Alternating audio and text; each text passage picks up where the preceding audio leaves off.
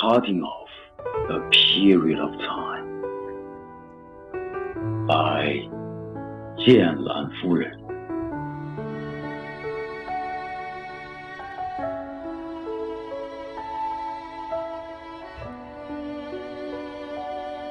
Slowly approaching the serenity in this noisy city, I myself choose a corner enjoy a calm beauty. In fact, as to life, writing attentively is enough, and about some things not necessary to speak them out. Cooling down our hearts, enjoying the quietness inside, we can embrace the chillax and the easiness.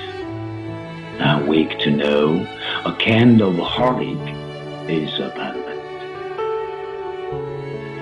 Never in its heart wisdom and a way of being. They have to go through too much silent polishing and precipitating. Many times a hurt wound we have to go through a thousand times skiving and mending, then slowly gets healed by days. Sometimes sadness comes along with smile, loneliness along with happiness.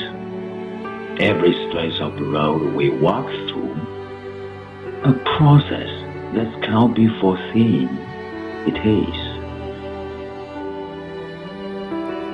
Just like we never know when the flowers open, when the waters stop flying, when babies come to this world.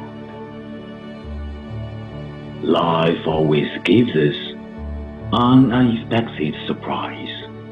We cannot escape the tease of reality and the fireness.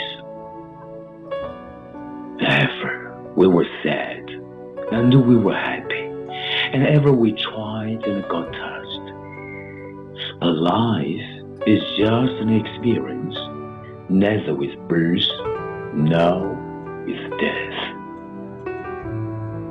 Accept the state's arrangement, smile at the face of hapless life, toe down the past persistent in the heart, and embrace a wonderful life together.